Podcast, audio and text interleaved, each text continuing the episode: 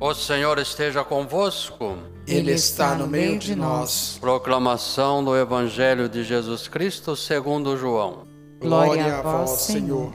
Jesus manifestou-se aos seus discípulos e depois de comerem perguntou a Simão Pedro: Simão, filho de João, tu me amas mais do que estes? Pedro respondeu: Sim, Senhor, tu sabes que eu te amo. Jesus disse: Apazenta os meus cordeiros. E disse de novo a Pedro: Simão, filho de João, tu me amas mais do que estes? Pedro disse: Sim, Senhor, tu sabes que eu te amo. Jesus disse-lhe: Apacenta as minhas ovelhas. Pela terceira vez perguntou a Pedro: Simão, filho de João, tu me amas? Pedro ficou triste, porque Jesus perguntou três vezes se ele o amava. Respondeu: Sim, Senhor, tu sabes tudo, tu sabes que eu te amo. Jesus disse-lhe: Apacenta as minhas ovelhas. Em verdade, em verdade te digo, quando eras jovem, tu te cingias e ias para onde querias. Quando fores velhos, estenderás mãos e outro te cingirá e te levará para onde não queres ir. Jesus disse isso, significando com que morte Pedro iria glorificar a Deus e acrescentou: Segue-me. Palavra da salvação. Glória a vós, Senhor.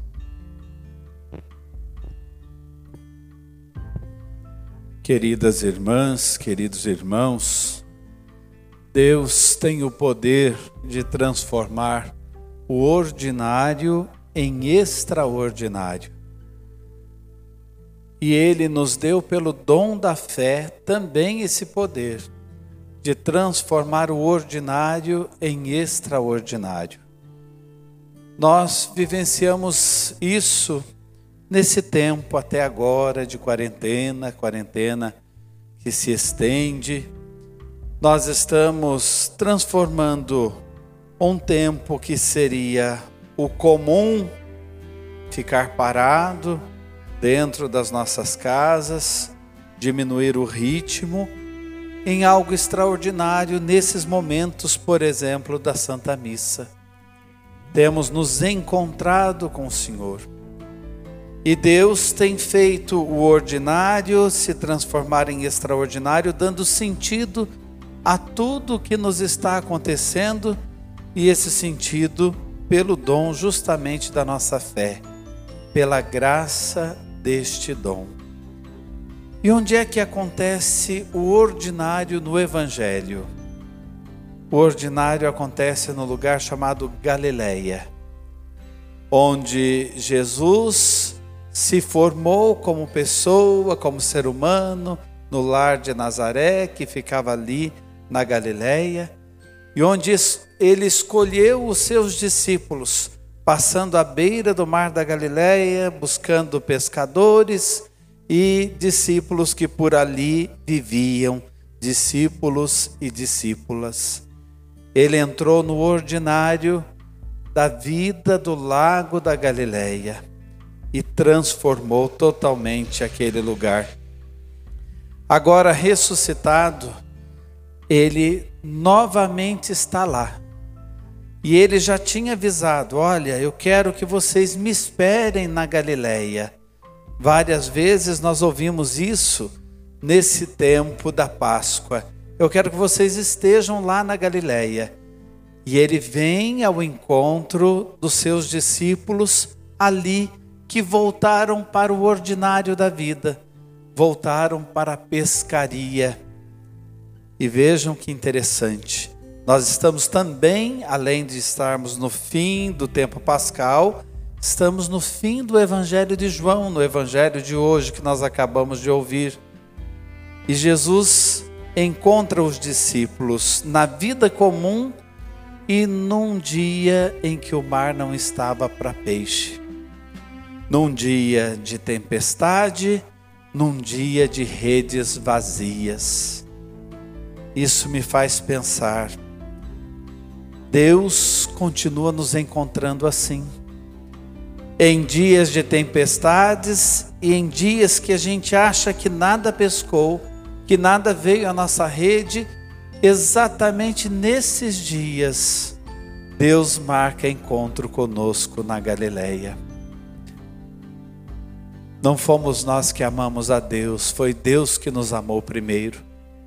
E todos nós podemos comprovar isso pensando: olha, Deus me ama mais ainda quando as minhas redes estão vazias. Deus me demonstra mais amor quando eu estou vivendo os momentos de tempestades. Quando ainda estávamos lá no mar agitado da vida, pensando que Deus tinha se esquecido de nós, ali Deus nos amou, ali Deus já nos tinha chamado, Deus já nos tinha escolhido. Veja que bonito esse evangelho e como ele tem a ver comigo e com você. A Galiléia, aquele lugar onde ele quis se encontrar com os seus e quer se encontrar conosco, porque todos nós temos a nossa Galiléia, é o lugar do nosso cotidiano. E por que não dizer, é aí a nossa casa, no lugar onde nós estamos, no lugar que conta a nossa história, que conta a nossa vida. Na sociedade, no dia a dia, a gente encontra o que é chamado pelo mundo de olheiro. Por exemplo, pessoas que escolhem futuros grandes jogadores de futebol. Pessoa que escolhem modelos para os seus cartazes, para o marketing, pessoas que escolhem artistas, atores, atrizes. Em muitos lugares, cidades grandes, tem os olheiros. E por que que eles escolhem aquelas pessoas? Porque vem futuro naquelas pessoas. Porque vem que aquelas pessoas prometem, olha o dom dessa pessoa, a beleza dessa pessoa, a postura dessa pessoa. Pois bem, Deus é um olheiro diferente.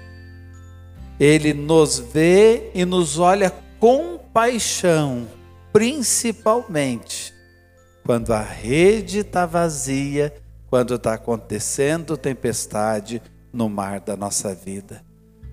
Padre, mas eu me sinto lá no fundo do poço. É ali que Deus vê você.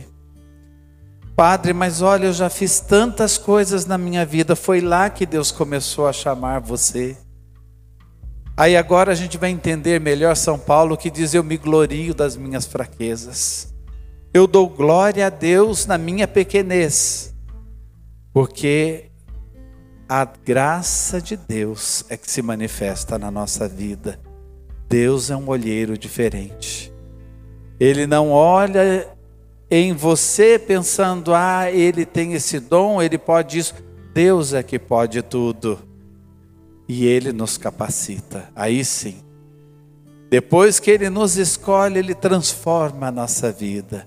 A Galileia também é o lugar do primeiro amor. Eu já falei isso em outros momentos e repito aqui. Na noite em que Pedro negou que conhecia Jesus, quando Jesus enxerga Pedro, ele estava em torno a uma fogueira.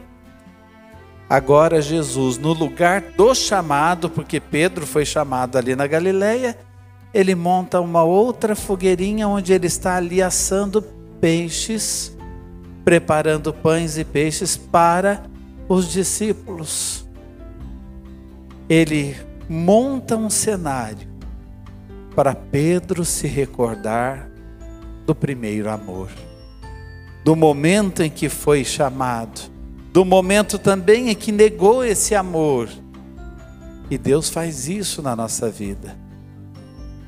Quem sabe esse tempo de isolamento, esse tempo de reclusão, está sendo também um tempo onde Deus está fazendo a fogueirinha da nossa vida ali e mostrando: olha, onde é que a gente acertou, onde é que a gente poderia ter sido melhor como é que a gente vai poder caminhar daqui para frente? Agora, o mais importante é que o amor dele é a base. E Ele nos garante esse amor.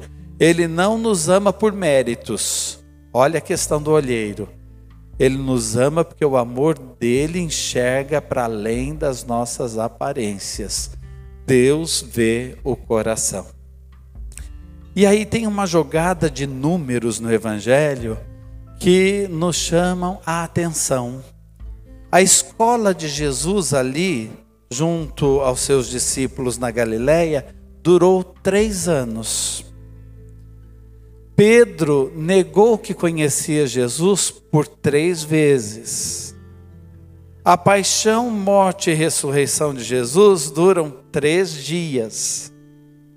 E no evangelho de hoje, Jesus pergunta a Pedro se o ama por três vezes. O que, que isso quer dizer? O número 3 indica plenitude, perfeição. Plenitude, totalidade, perfeição. Deus faz tudo perfeito. A sua história, com todas as páginas que existem nela e formam a sua vida, tem perfeição de Deus. Deus está aí Pedro foi transformado por Deus aí nesta perfeição. E olha esse Pedro, pescador do mar da Galileia, se transforma em pescador de humanidade. O quanto Deus operou. Se um olheiro normal da sociedade olhasse Pedro, diria: um desprezível pescador do mar da Galileia. Os olhos de Deus, que veem a essência, que veem o coração, diz: Tu és Pedro, e sobre esta pedra eu edificarei a minha igreja. Talvez você diga para você mesmo, muitas vezes na sua vida, é bela porcaria eu sou, Padre. Parece que nada dá certo na minha vida, parece que nada vai para frente e eu não sei se eu tenho dons. Deus enxerga tantas coisas boas em você. E Ele quer que essa perfeição dele se manifeste em você, porque afinal de contas você foi criado à imagem e semelhança dele. E é olhando para Jesus que a gente entende o que é ser imagem e semelhança de Deus. E essa imagem e semelhança quer se transfigurar em você nós podemos dizer tranquilamente que Jesus, assistindo aquela pescaria, assistindo aquela situação, na verdade, ele usa daquele acontecimento para dizer uma coisa através de João, o evangelista João, para a igreja de todos os tempos. Ele nos pescou na sua ressurreição. Ele nos pescou. Nós achávamos que nossas pescarias não estavam boas. Nós achávamos que tudo que estávamos fazendo estava nos jogando lá no fundo do poço e de fato muitas vezes a gente vai parar lá. Mas a ressurreição de Cristo nos tira. Eu lembro aqui do Salmo 138, ainda que eu suba na mais alta montanha, ou me esconda no mais profundo abismo, o seu amor lá me encontra, é capaz de me encontrar. Jesus nos pescou. E quando os discípulos chegam ali, junto de Jesus tem o peixe assado. O peixe é o símbolo de Cristo. Tanto é que os cristãos usam até hoje o peixe como símbolo do cristianismo. Nós vamos encontrar em muitos escritos antigos, em lápides de túmulos. Essa inscrição do peixe é símbolo do cristianismo. E até hoje muitas igrejas usam também esse símbolo e nós também, até em lembrança de primeira comunhão, às vezes aparece o peixe e um peixe. O peixe é o símbolo de Cristo. Aquele peixe assado ali identifica o amor de Deus por nós. Cristo é abrasado de amor por nós. Cristo é tomado de amor por nós, ele arde de amor por nós. Por isso ele volta no lugar do primeiro amor e faz a gente enxergar o extraordinário no ordinário. Mas aquele peixe também somos nós, tomados por esse amor. Imagine o coração de Pedro quando Jesus confirma por três vezes: Tu me amas, tu me amas, tu me amas, Pedro, mais que os outros.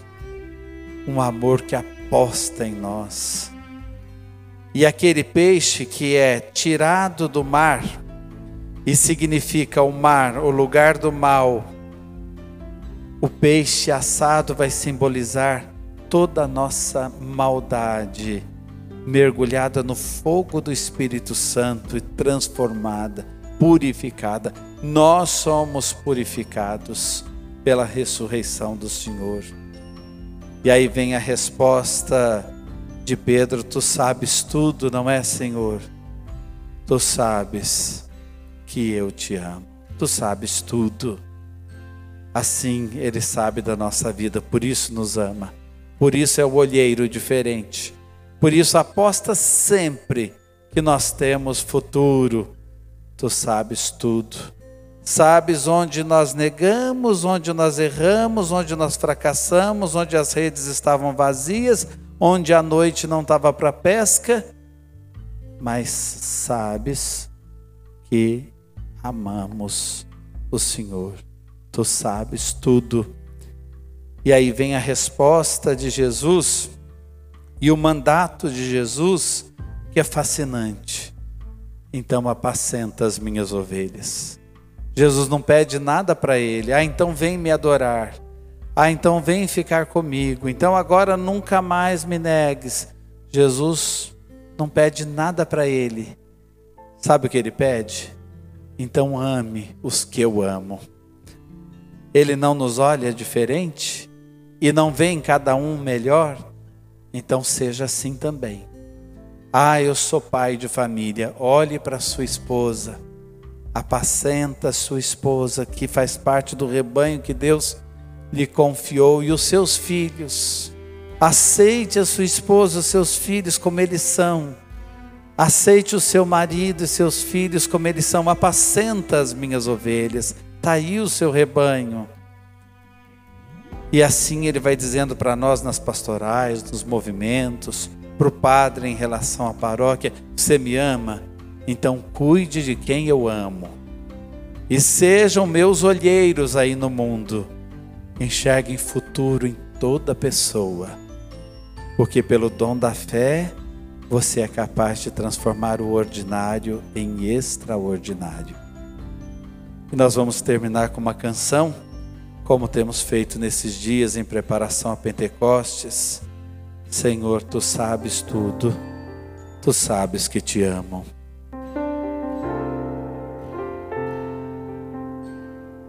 Senhor, tu sabes tudo, tu sabes que eu te amo, conheces minha verdade, conheces minhas fraquezas, tu vês as minhas quedas, mil vezes eu levantarei em ti. Senhor, tu sabes tudo, tu sabes que eu te amo, conheces minha maldade, tu vês a realidade, o quanto que eu te nego, mil vezes eu esperarei em ti. Senhor, tu sabes tudo, tu sabes que eu te amo, conheces meu coração, percebes minha intenção, tu vês as minhas trevas, mil vezes eu confiarei em ti. Senhor, tu sabes tudo, tu sabes que eu te amo, conheces meu coração, percebes minha intenção tu vês as minhas trevas, mil vezes eu confiarei em ti.